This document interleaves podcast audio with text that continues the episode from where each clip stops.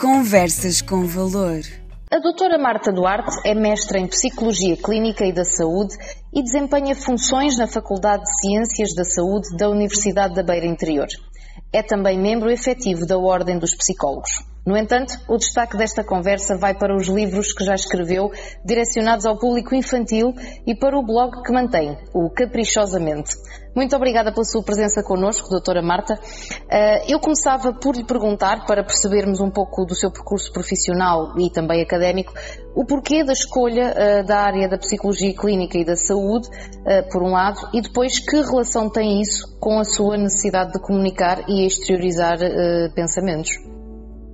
Antes de mais, eu quero começar por agradecer o convite. É um privilégio para mim poder estar a ter esta conversa com, com, com o vosso, a vossa revista, com, com o vosso trabalho. Uh, eu começo por dizer que a psicologia fascina-me nos diversos campos. Uhum. O estudo do comportamento, da personalidade, da mente das pessoas é algo realmente extraordinário. Eu tive o, a minha vida desenrolou-se e eu já fiz a, minha licenciatura, o meu mestrado já mais tarde, não foi no seguimento do, do ensino secundário. Certo. E eu creio que isto me deu alguma maturidade na escolha do curso. E portanto eu já sabia o que é que eu queria. Tinha uma noção Acredito, diferente, não é? Completamente, completamente. E então o entendimento de, da personalidade e do ser humano associado à possibilidade de poder ajudar e contribuir para solucionar ou para lidar com, com determinados problemas e patologias é, é realmente o, onde eu me sinto bem e o que eu gosto de fazer. E um psicólogo é isso mesmo. Outra questão que eu acho que a psicologia tem de extraordinário é o facto dela ser transversal é transversal a todas as outras áreas do conhecimento e é transversal no nosso dia a dia. Claro. Em todos os nossos momentos, todos os nossos comportamentos, as nossas atitudes estão relacionados com a psicologia e podem ser estudados e compreendidos. E isto claro. é, é fantástico. Em, todos os momentos somos pessoas, não é? Nunca deixamos de o ser. Somos, e, e, depois temos sempre aquela questão de nós temos todos muitos amigos, bons amigos, e temos sempre aquele hábito de dizer que todos temos um bocadinho de psicólogo. Eu lamento dizer, mas não é verdade. nós podemos ser bons ouvintes e, e apoiar e ajudar, com certeza que o fazemos, mas a psicologia é outra coisa. Né? A psicologia é ciência e, como ciência, tem que ser devidamente estudada e treinada para poder ser aplicada. E, portanto, somos todos amigos, compreendemos, ajudamos-nos, mas o psicólogo é outra questão. Claro, claro que sim, claro que sim. Essa é uma mensagem importante porque realmente, enfim, ainda há aqui uma, eh, eu diria talvez um, não sei se um estereótipo associado à ideia de ir ao psicólogo uh, no nosso país, que talvez ainda precise ser combatido, sobretudo agora que estamos muito, enfim, estamos a atravessar aqui um tempo em que as doenças mentais e os problemas eh, de saúde mental estão cada vez mais a agudizar-se, não é? E, portanto, há mais gente, cada vez mais gente a precisar de ajuda, não é? Acaba por ser. Eu, eu hum, quero acreditar que estamos na viragem do paradigma e que realmente esse estigma que existe, sim, Uh, esteja em fase de redução e que ele quase desapareça, porque a necessidade está a ser muito, muito relevante. A pandemia com certeza veio contribuir eh, de sobremaneira para, para isso claro. e, e, não pode haver estigma em torno da procura de ajuda, porque se eu tiver uma doença física eu vou procurar um médico e ninguém uh, me condena por isso. E, Pelo contrário, tiver, não é? Incentivam essa, essa procura, não é? Se eu tiver um, uma dificuldade, um problema, uma patologia da mente, eu tenho que procurar o profissional adequado que me ajuda a resolver esse problema. E, portanto, é o psicólogo. Isto não tem que ser envolto em estigma e temos todos que contribuir para que isso termine rapidamente. É claro. urgente que isso aconteça. Claro que sim. Uh, tem aqui, no entanto, outra faceta sua, uh, muito evidente, que é aqui a faceta de escritora e muito direcionado para, para as crianças. Ainda antes disso, uh, temos aqui um blog que é o Caprichosamente, que surgiu também daquilo que pude perceber, para poder escrever um pouquinho daquilo que lhe ia na alma. Portanto, os seus pensamentos, exteriorizar aquilo que, que estava a pensar. Há quanto tempo é que este, este blog surgiu? Este blog foi lançado em março do ano passado, em março de 2021. Uhum. Foi lançado num dia muito especial, porque o primeiro tema do meu blog fala em envelhecimento, uhum. um envelhecimento saudável, e, e eu tive como convidado o fantástico ator Rui de Carvalho, que deu um testemunho para complementar o meu texto que fala sobre a necessidade de promovermos o envelhecimento saudável. E, portanto, foi assim um lançamento muito especial. E foi sim, uma, excelente abertura. Foi, foi fantástico, foi perfeito. Uh, e o blog vai precisamente ao encontro. Eu trabalho muito em ciência, escrevo artigos científicos e, portanto, é muito o que nos dizem as nossas escalas, as nossas, os nossos inquéritos, mas às vezes fica aquele gostinho de eu queria dizer algo de forma mais comum, que toda a gente me ouvisse e que toda a gente entendesse e que de alguma forma pudesse contribuir, porque as pessoas identificam-se com o que nós dizemos e, e, podem tirar dali alguma aprendizagem. E então eu achei que o blog poderia ser uh, o meio para atingir esse fim. E, e é isso que eu faço, entre artigos em que tenho convidados que complementam os meus textos com vídeos e testemunhos pessoais tenho depois um, uma vertente de reflexão onde realmente abordo questões muito comuns, muito dia a dia, muito sensíveis a todos e que eu espero que possa trazer algum contributo para cada um que lê. E tenho tido feedback nesse sentido e, como eu costumo dizer, se chegar a uma pessoa eu já fico contente já tenho o objetivo atingido. Portanto, o feedback está a ser, está a ser conseguido, não é? Isso é, isso é muito importante também, isso é muito importante. E a paixão pelos livros e pela escrita, como é que surgiu na sua vida? É, é curioso porque eu descobri isso no primeiro confinamento. Portanto, é muito recente. A minha experiência pela escrita é muito recente. O primeiro confinamento acho que foi algo assim muito muito forte para todos nós e tivemos Sim. que aprender a lidar com ele. E apesar de eu ter estado sempre em teletrabalho, senti necessidade de algo, faltava, não sei se por não ter as pessoas que me rodeiam no dia a dia, eu tinha que complementar com algo mais. E, e uh, as crianças são a minha paixão. A minha mãe costuma dizer que desde muito pequenina eu dizia que queria ser educadora de infância. Não cheguei a ser, mas ainda hoje me imaginava a fazê-lo. Portanto, e quando me perguntam o que é que eu sou na vida, eu costumo dizer que o meu primeiro papel é ser mãe. Portanto, Incrível. as crianças estão sempre associadas ao meu, ao meu meio. E, e então, naquele confinamento, eu decidi experimentar. Vou tentar escrever um, um livro para crianças. E correu bem. E como correu bem, depois veio o segundo e está o terceiro quase, quase nas bancas. Ah, muito bem. Portanto, há aí uma, há aí uma novidade a caminho. Há uma novidade, precisamente. Aliás, há duas novidades. Um, para além do livro infantil que está já na editora a ser trabalhado para ser lançado, uhum. uh, resolvi diversificar um bocadinho e resolvi experimentar uh, escrever para os mais crescidos e, portanto, escrevi um romance. Uau, então vem aí o primeiro livro, uh, enfim, não para o público infantil. Infantil, mas para os mais crescidos. E os já temos livros. Diga, diga. Eu ia dizer que os meus livros, a minha escrita tem que ter sempre um pouquinho de mim, tem que me dizer algo. E, e, o romance tem algo muito particular que é eu sou covilhanense uh, com muito assim com muito orgulho. E, e o meu livro retrata e fala um bocadinho da história dos lanifícios na Covilhã que é a nossa grande bandeira não é? Que nos persegue e, e felizmente nos acompanha agora de forma mais contemporânea os meus pais foram operários têxteis e, portanto, eu conheço muito bem e vivi muito perto as vivências do que é trabalhar numa fábrica. E o meu livro vai falar um bocadinho desta realidade que é comum a muitos, muitos, muitos covilhanenses. Claro, claro que sim. Era, era a indústria por excelência da, da região, não é? Completamente.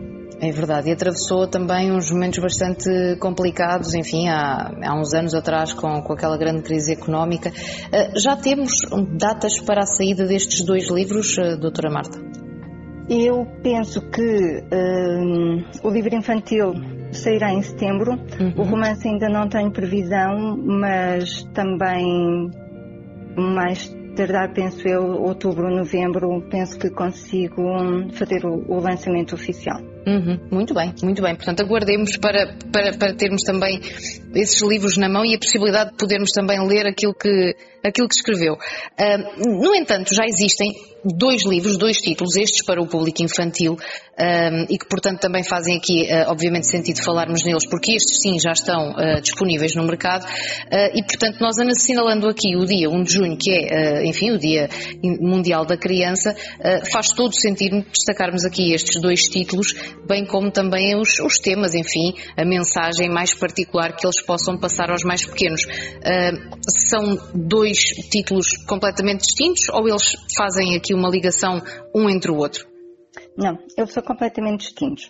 O primeiro livro que eu lancei chama-se O Planeta de Galochas. Uhum. Este livro retrata um, a necessidade cada vez mais premente de nos preocuparmos com o ambiente. E eu acredito uh, muito seriamente que isto passa pela educação uh, nas crianças desde muito cedo nós aprendemos a fazer reciclagem, aprendemos a fazer separação do lixo e se calhar para isso tivemos, foi algum, houve algum esforço envolvido, porque não era um hábito. É, exato, e não estava enraizado, eu, não é? Não... Precisamente, eu acho que nós temos que uh, criar esse hábito, um, um, mecanismo automático nas crianças que uh, passa a adotar estes comportamentos, estas atitudes de forma natural. Como lavar os dentes, como tomar o banho diário, Portanto, se isto for automático e natural, as coisas correm e, e funcionam sem grande esforço. Claro. E, e, é mesmo muito necessário. É uma rotina, não é? Sim, e só assim é que funciona, porque sempre que envolve esforço, nós depois temos aqueles dias que até não apetece muito e descuidamos. Não é? Exatamente, exatamente. É uma obrigação, não é? Quando é uma obrigação não, não é bem vista, não é? É um bocadinho, é um bocadinho isso. E há mais facilidade de deixarmos de adotar o comportamento. Claro. Do que se ele for automático.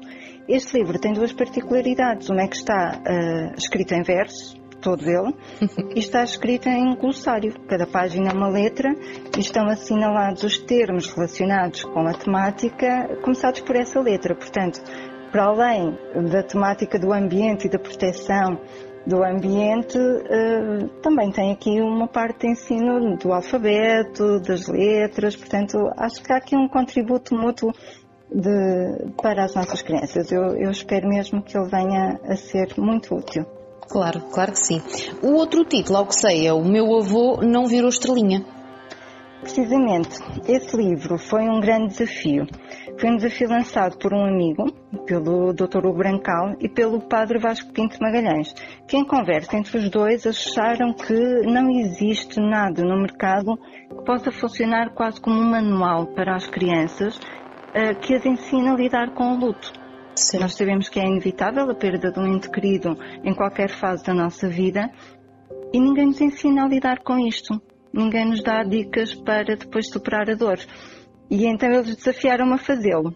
Foi uh, complexo, não é fácil falar de um tema tão intenso uh, para, para, crianças, com, com um discurso leve, ligeiro e que também não fira em demasia um, as emoções das crianças e, e pronto, e, e, eu acho que resultou bem. O padre Vasco escreveu o prefácio e, e, e quero mesmo acreditar que ele possa servir como um manual para ajudar as crianças nestes momentos mais difíceis. O capítulo, uhum. o livro termina com um capítulo que se designa agora é a minha vez orientação para os mais crescidos. Portanto, eu tive a preocupação de no fim colocar algumas dicas para os pais e educadores, para eles também saberem como lidar com as crianças. Certo. A forma Sim. de dar a notícia, dependendo da idade, nós temos que dar a notícia de forma diferente. Dependendo da idade da criança, deve ou não optar por ir ao velório. Há uma série de questões que nós próprios, no momento, não sabemos lidar com elas. E, portanto, eu tive essa preocupação também de deixar umas dicas ligeiras, nada de muito intensivo, mas que podem ajudar numa situação difícil de luto. Claro, claro.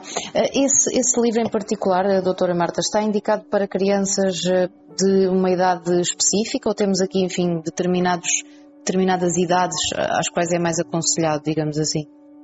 A editora uh, descreveu este livro como sendo dos 7 aos 10 anos. Uhum. Quando me perguntam, eu costumo dizer que é um livro familiar. Certo. Eu acho que, acima de tudo, quer um, quer outro tema, devem ser trabalhados e debatidos em família. Porque claro. eu acho que só a interação aqui entre gerações, entre pais e filhos, entre avós e netos, faz sentido. E, e é de muito mais fácil percepção. Agora, se pensarmos numa criança que vai ler o livro, é óbvio que já tem que ter alguma idade e já tem que estar na fase de, de já aprendeu a, ler e a dominar a leitura, não é? Claro, Mas eu prefiro, eu prefiro descrevê-las como livros familiares e, e imagino-os sempre a ser lidos assim com a família sentada no sofá e a falar sobre estes assuntos em conjunto. Claro, até porque a família para, para crianças, enfim, sobretudo dessa idade que, que mencionou, mas obviamente também mais, mais velhas, acaba por ser um grande suporte, não é? Portanto, a ideia de termos também um, o livro ou a leitura como sendo, uh, enfim, um, um, plano familiar, digamos assim, uh, é bastante agradável, sobretudo nos dias em que agora quase todos têm tecnologias muito disponíveis e acabamos por ter aqui também uma, muitas vezes uma falta de convivência, mesmo entre os membros da família, eh, enfim, que residem na mesma casa, não é? Sim, é óbvio que as tecnologias são importantíssimas e temos que nos uh, adaptar a isso e elas são úteis e, e todos tiramos partido disso. Agora, uh, temos que manter a leitura, temos que manter os livros, é fundamental é fundamental.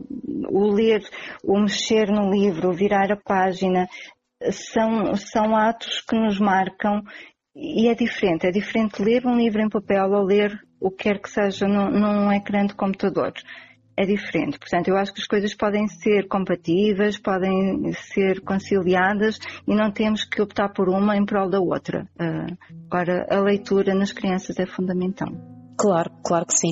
Uh, onde é que podemos encontrar estes dois títulos, uh, doutora Marta? Eles estão disponíveis online, estão disponíveis também através de, de, espaços físicos nas livrarias? Eles estão disponíveis online, quer na Flamingo Editora, que é a minha editora, uhum. quer uh, em lojas como a FNAC, a Bertrand, o UC, em qualquer uma delas podem encontrar estes dois títulos. Muito bem.